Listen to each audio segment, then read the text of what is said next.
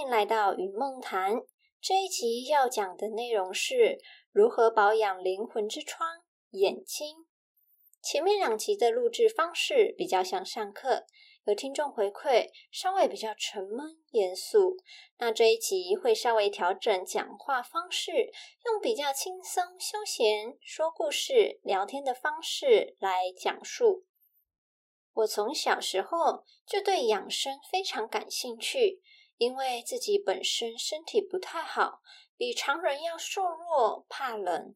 为了健康的活下去，很积极的阅读养生方面的书籍，看了不少的健康书籍，发现想要保持健康，不外乎以下五点：一、充足的睡眠；二、适当的运动；三、均衡的饮食，四规律的生活，还有最后一点，保持心灵的快乐。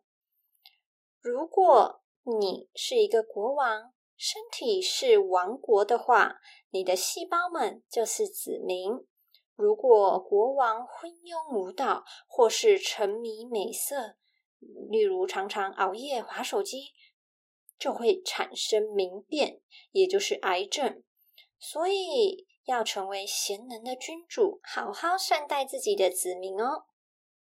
那因为我也有近视的缘故，对于如何保养眼睛、治疗近视也非常的感兴趣。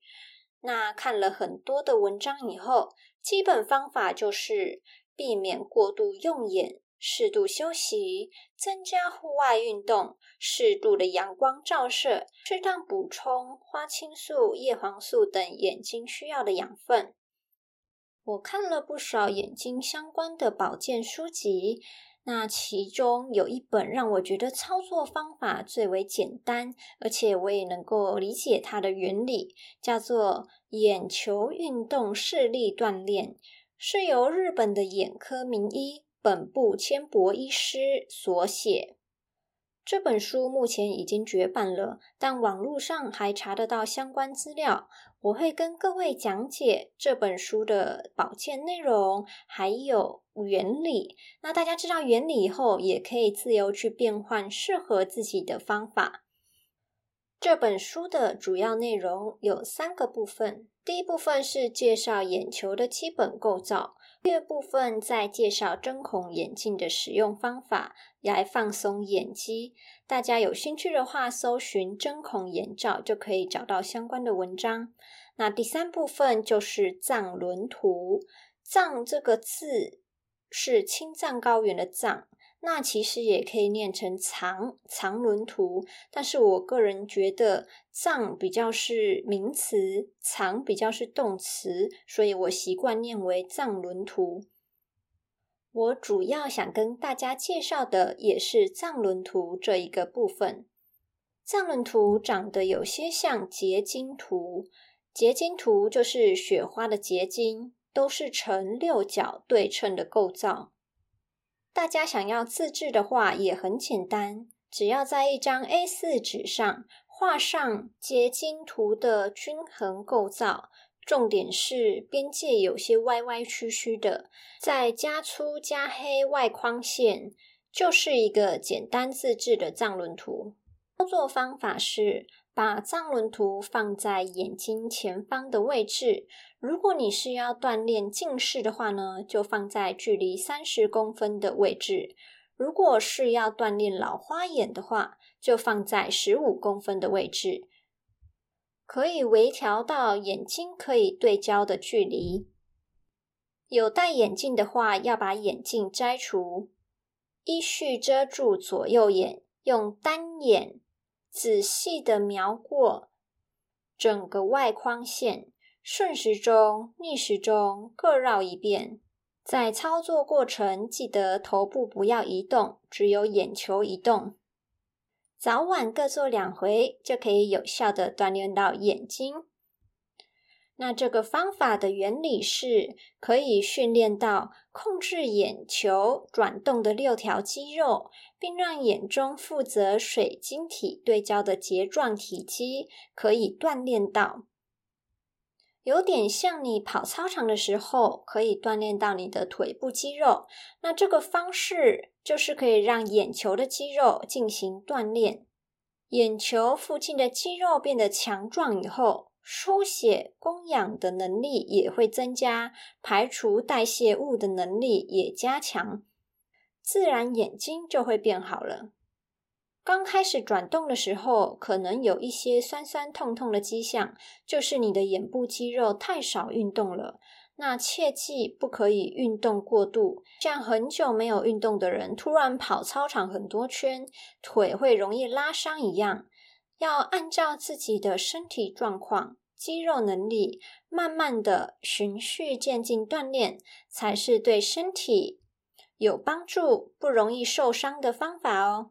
我曾经实际在国小的健康课上，让学生们操作藏轮图。健康课一周只有一次，我就在刚上课的时候，让学生们简单的练习藏轮图。在一个月后的健康检查，就有一位六年级的学生很惊喜的跑过来跟我分享，他的视力进步了，近视没有那么深了。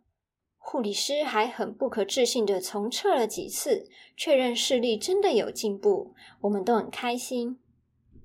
然后到这个学期的最后一周，二年级有三位学生跟我分享，他们去诊所检查，视力都有所进步。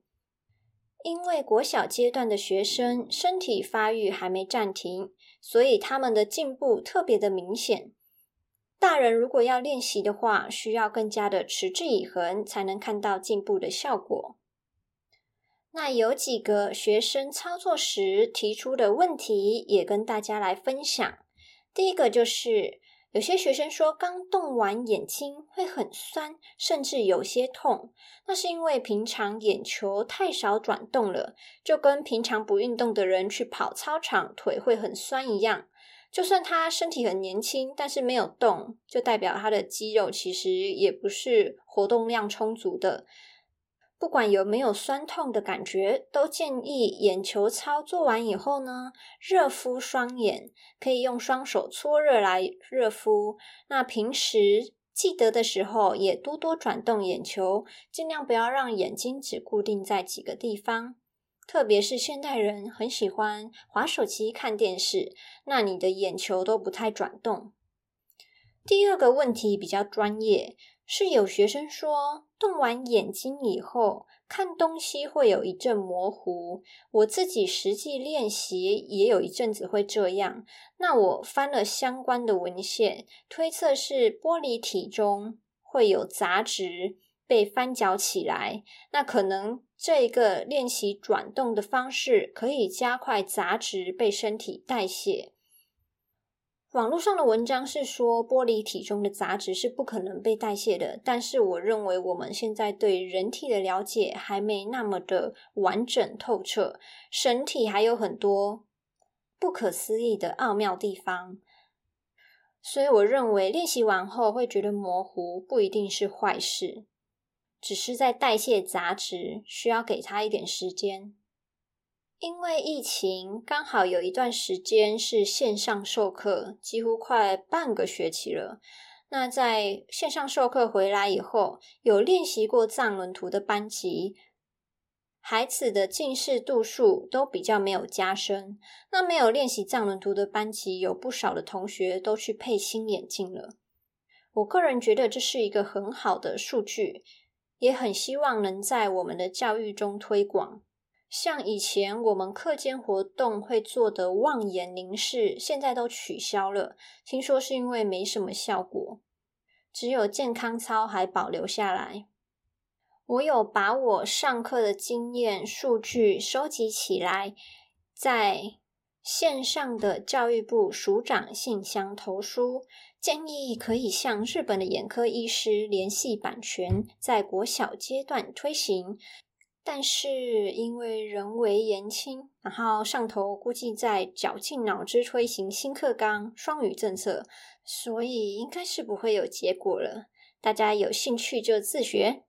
后来学生们对于藏人图的练习越来越熟悉，有的学生甚至刚发下没多久，可能才四五秒钟，就说。老师，我练习完了。”唉，是人家很怀疑到底有没有认真练习，所以我后来又加入盖博符号，它是用比较模糊的图片，有点像大家来找茬一样，让你找出长得一样的图片。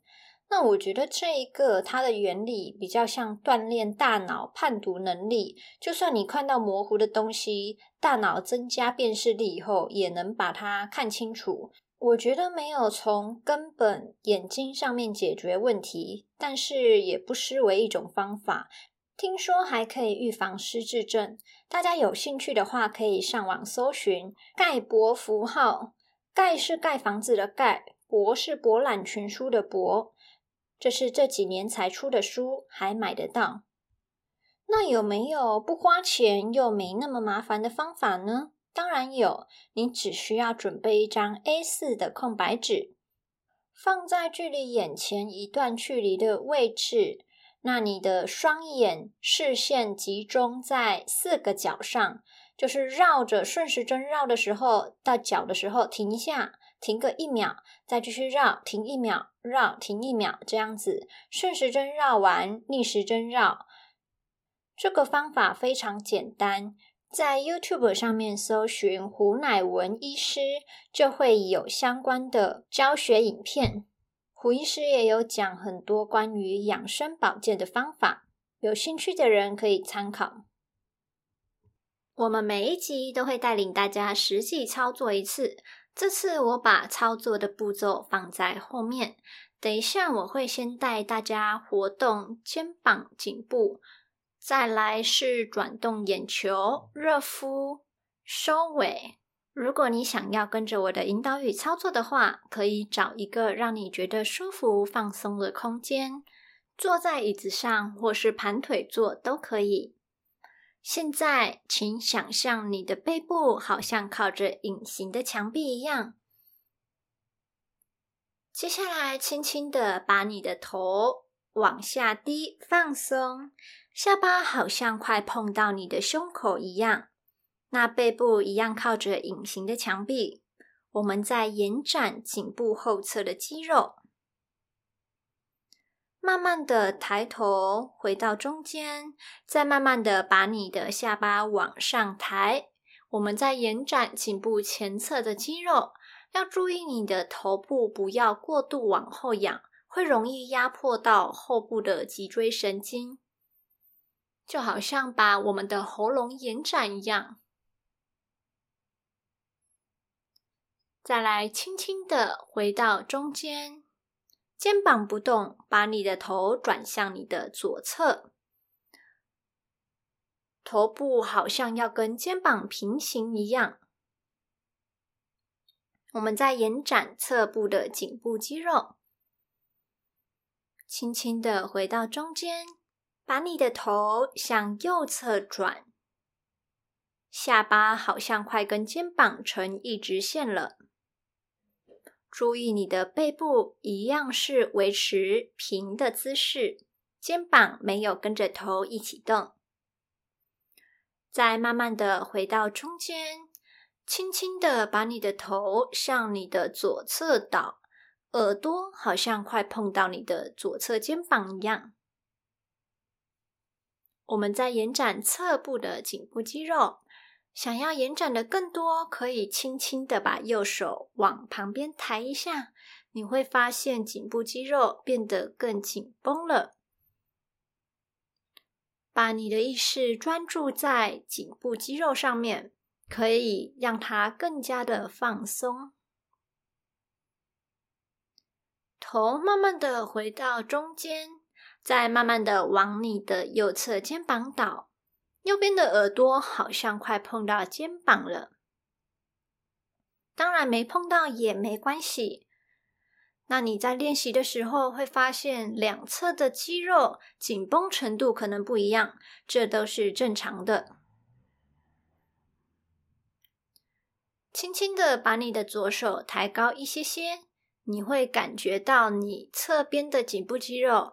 延展的更多了，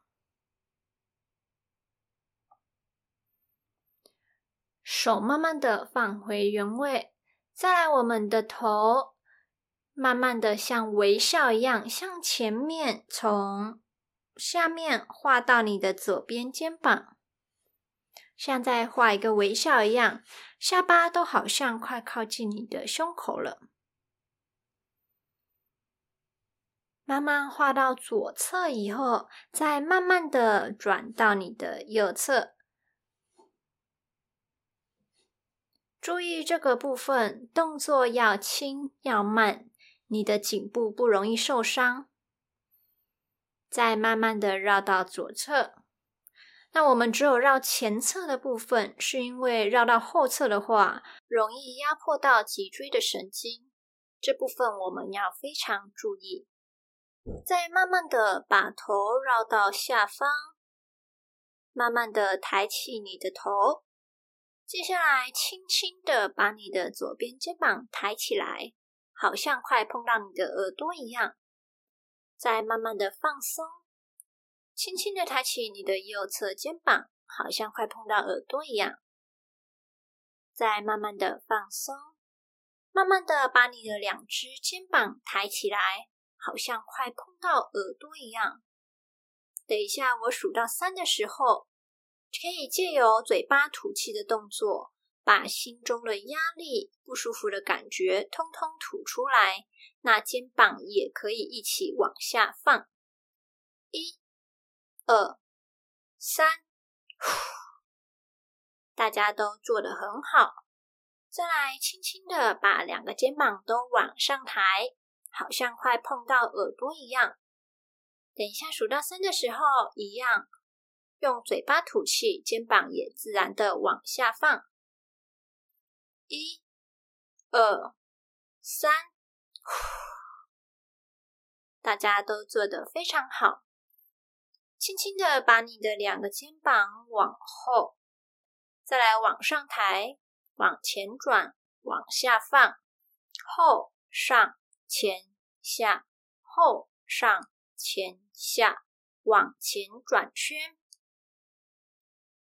如果刚开始练习的时候，通常是转到十下的时候有一点微酸，转到二十下的时候就好酸了。如果你很少动你的肩膀，你肩膀的肌肉会容易结节。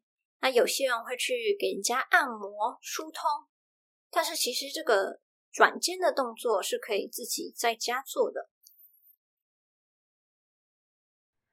再来，慢慢的把你的肩膀往前、往上抬、往后转、往下放，前上后下，前上后下，往后绕圈。你会发现，往后绕圈比往前绕圈容易酸。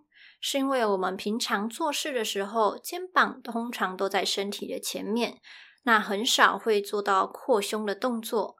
但其实扩胸这个动作可以帮我们运动到背部的肌肉，活动到肩膀，让我们的心胸更加的开阔，比较不会感到气闷。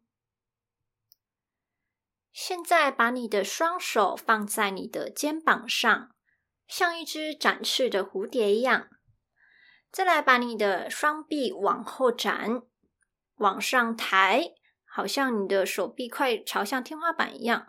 再来往前，可以的话，你可以两个手臂碰在一起。再来往下放，后上前下往前绕圈。这一个动作可以让你肩膀转动的幅度更大，转动到更多的肌肉。那你可能会觉得比较酸。都是正常的，但是让你觉得酸到受不了的时候呢，你可以暂停，不要勉强自己。每个人每天的身体状况都不同，要学会倾听身体的声音。就算是运动，也不要过度，让身体容易受伤。接下来我们换个方向，前上后下，前上后。下往后绕圈，那前面可以的话，也可以把双臂碰在一起；碰不到的话也没关系。每个人的先天条件、身体构造都稍微有些不同。如果你有手臂伸不直或者五十肩的困扰的话，多多做转肩的动作，对于肩膀会有很大的帮助。我刚练习转肩的时候是在二十几岁，那时候身体应该还年轻，但是很久没有运动锻炼了，转了十几圈就酸的不得了。后来持续坚持的跟着瑜伽老师锻炼了几年，身体才变得比较健康。慢慢的把你的双臂放松，我们肩颈的运动结束了，接下来要到脸部。